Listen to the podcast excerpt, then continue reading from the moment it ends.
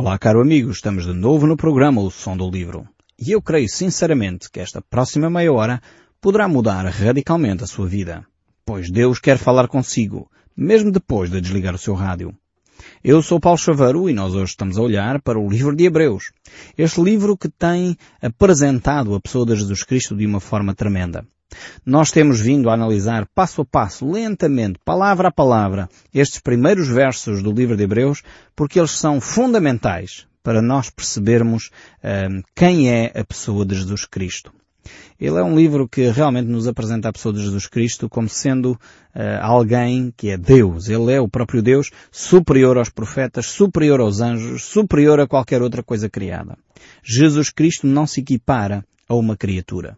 E isto é necessário ser dito com todas as letras, porque infelizmente uma das uh, formas que, que, Satanás tem usado para, para tentar diminuir a pessoa de Jesus Cristo é exatamente isso.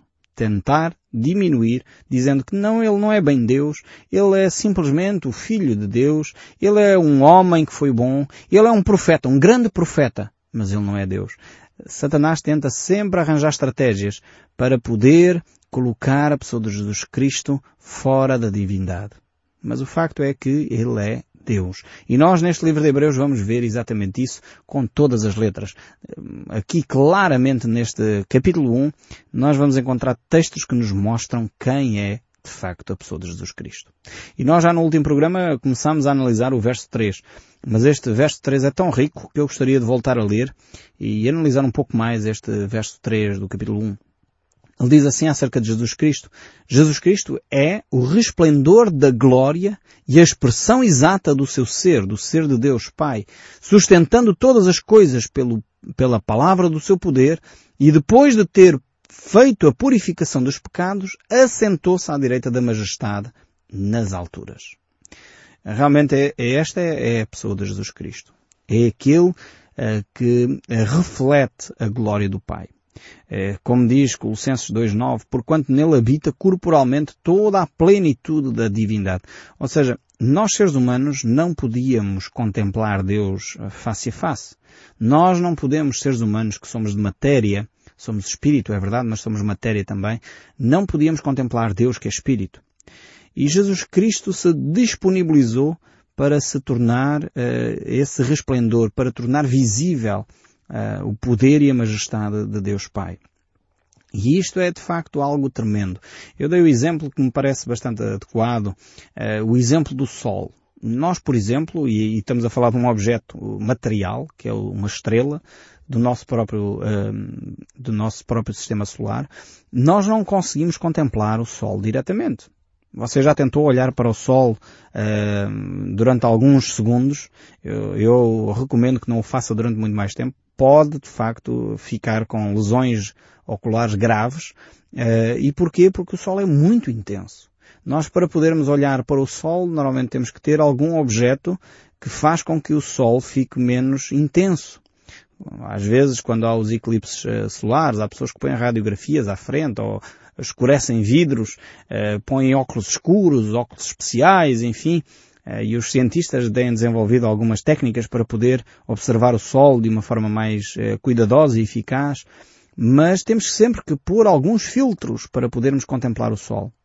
Assim, Cristo Jesus é como se fosse um filtro para nós podermos contemplar Deus Pai para nós podermos contemplar a divindade na sua essência. Jesus Cristo materializou-se, uh, portanto, Deus tornou-se carne e habitou entre nós, para que nós pudéssemos ver, uh, de facto, a glória uh, de Deus.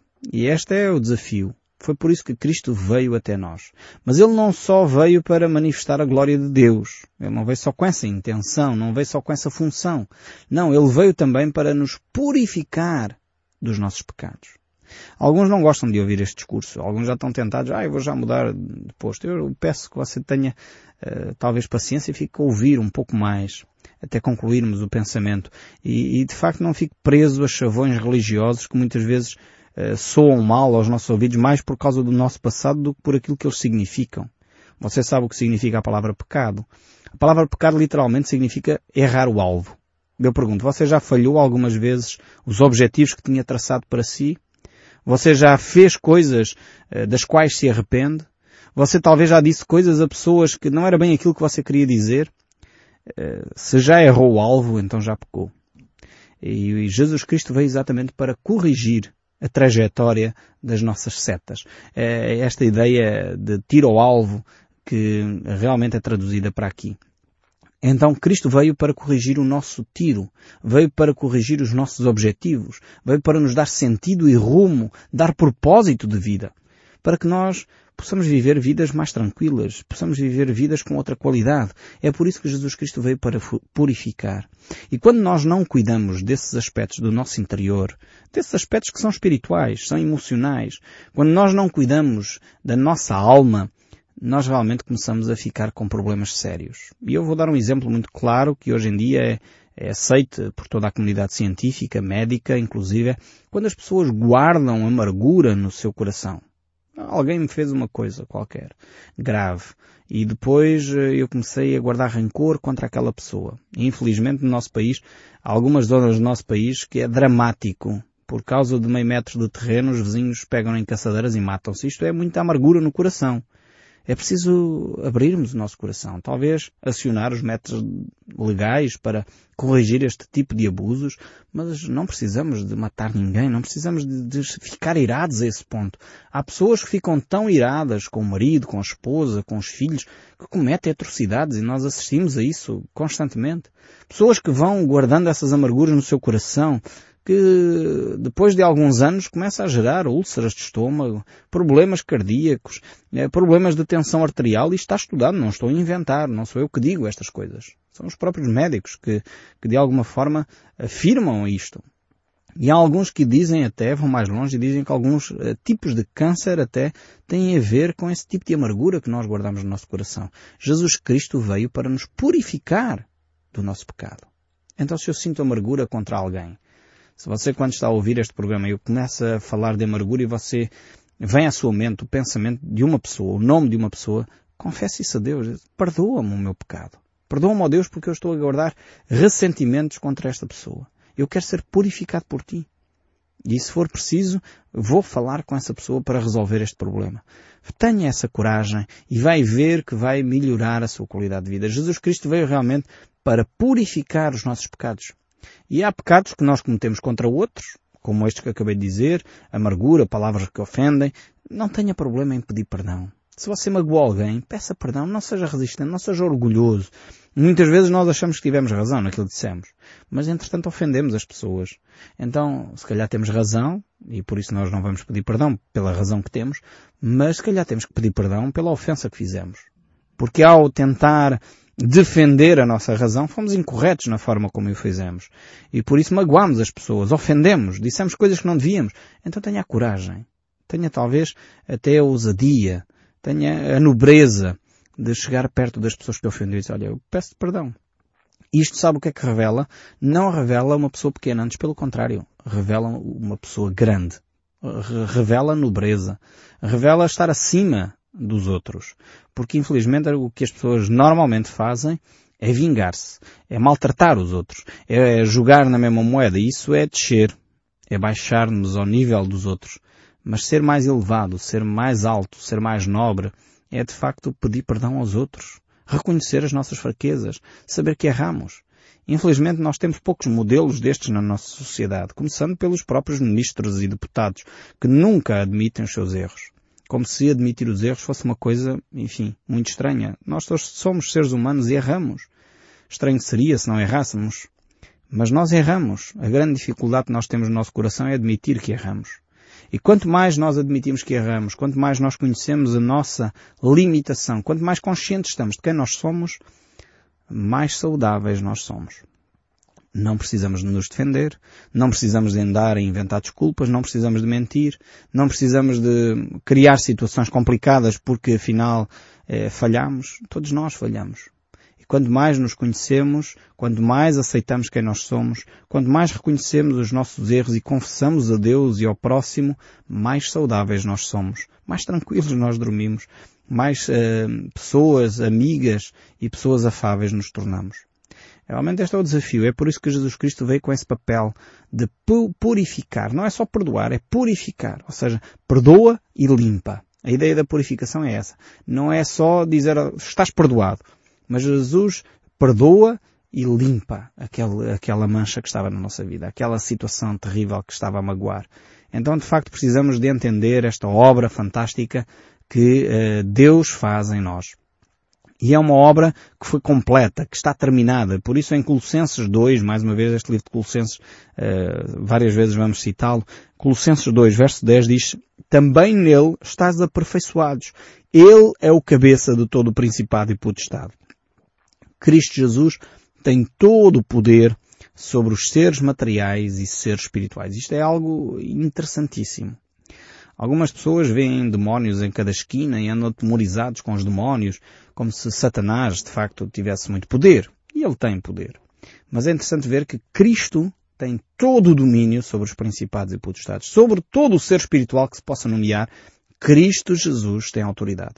É por isso que quando em nome de Jesus se ora para que um demónio saia de uma pessoa, para que um demónio liberte uma casa, para que um demónio possa sair da vida daquela pessoa, ele tem que sair porque Jesus Cristo tem domínio, tem poder, Ele é o cabeça sobre todo o principado e potestade. É por isso mesmo que quando há pessoas com problemas de ordem espiritual não vale a pena ir à bruxa, porque aí estão-se a submeter a Satanás ainda mais. Estão a ficar mais subjugados com, com o poder de Satanás. Temos é que invocar o nome de Jesus Cristo, porque é Jesus Cristo quem nos liberta de toda a opressão do mal.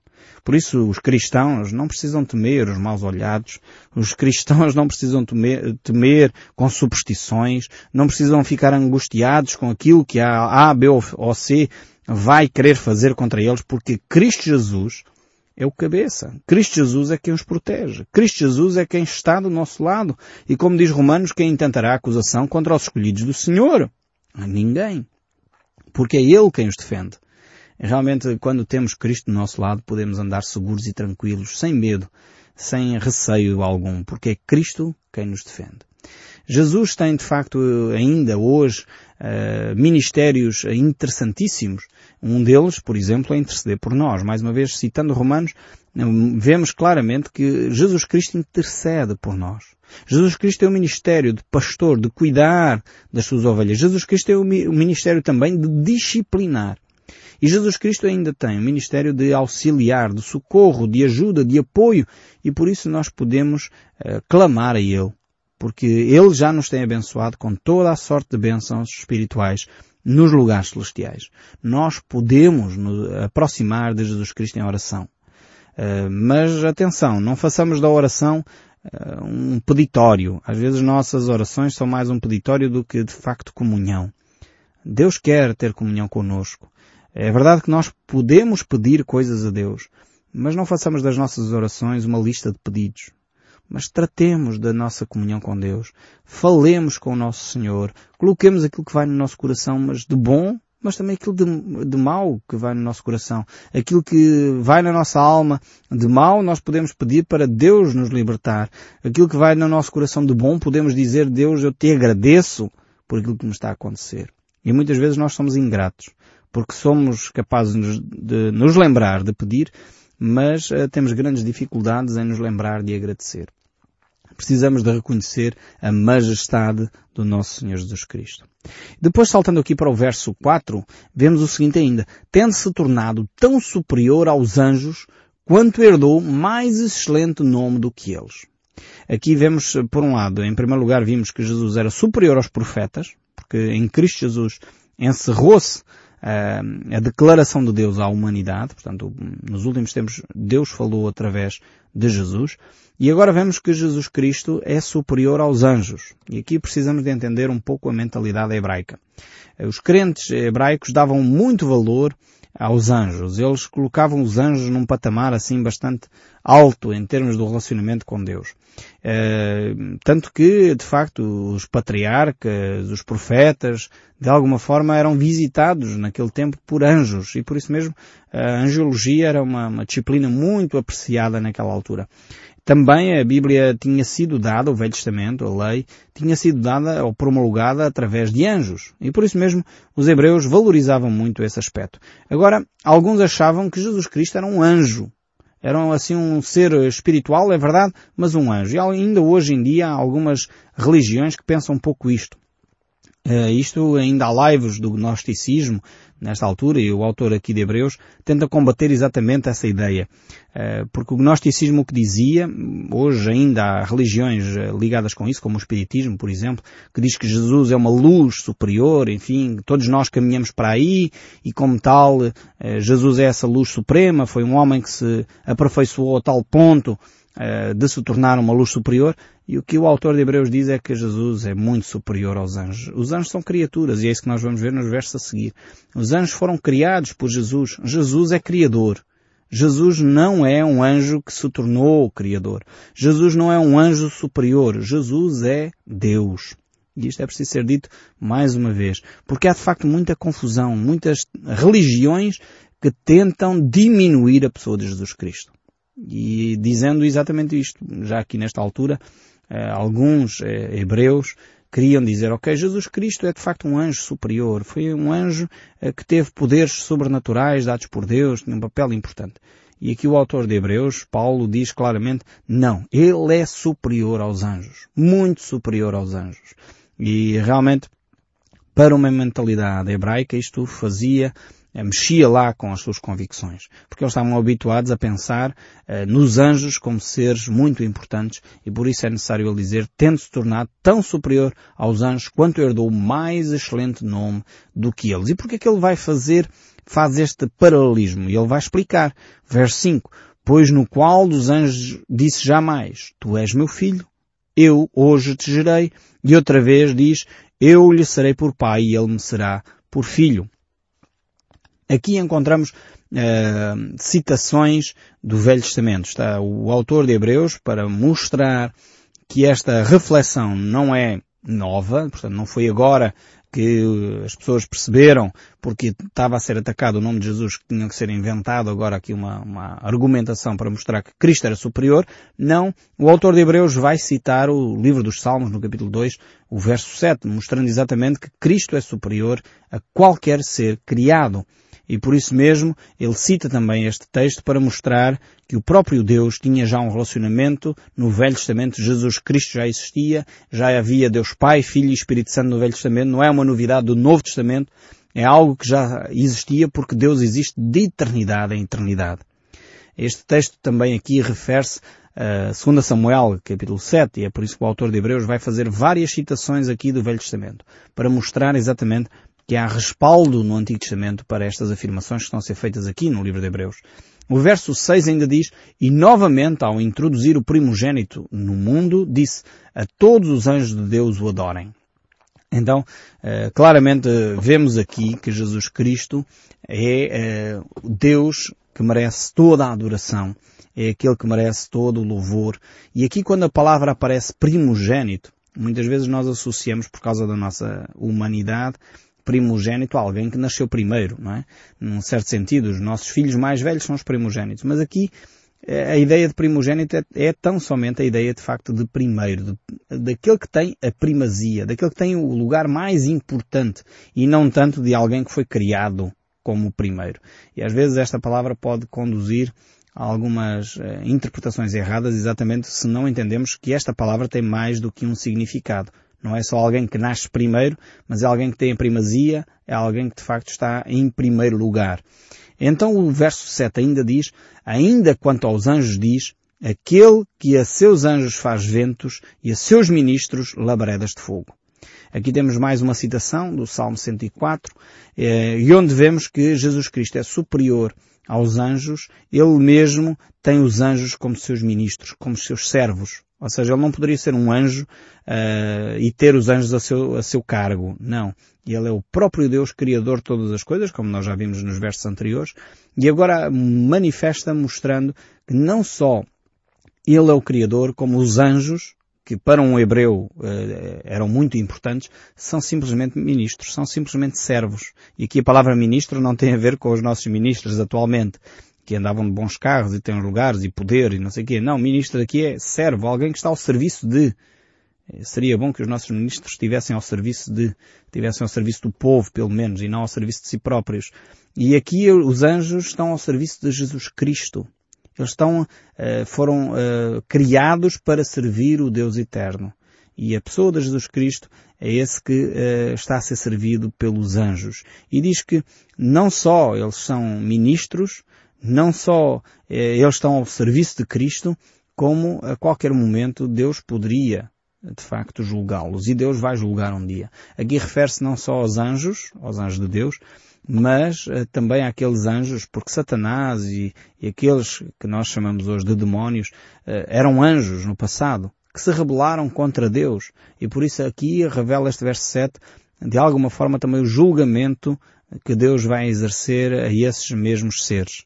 Esses seres que têm atormentado os seres humanos, muitas vezes que têm agido de uma forma malévola e, e essencialmente para contrariar e retirar a glória a Deus, Deus diz que aqui Ele vai julgar.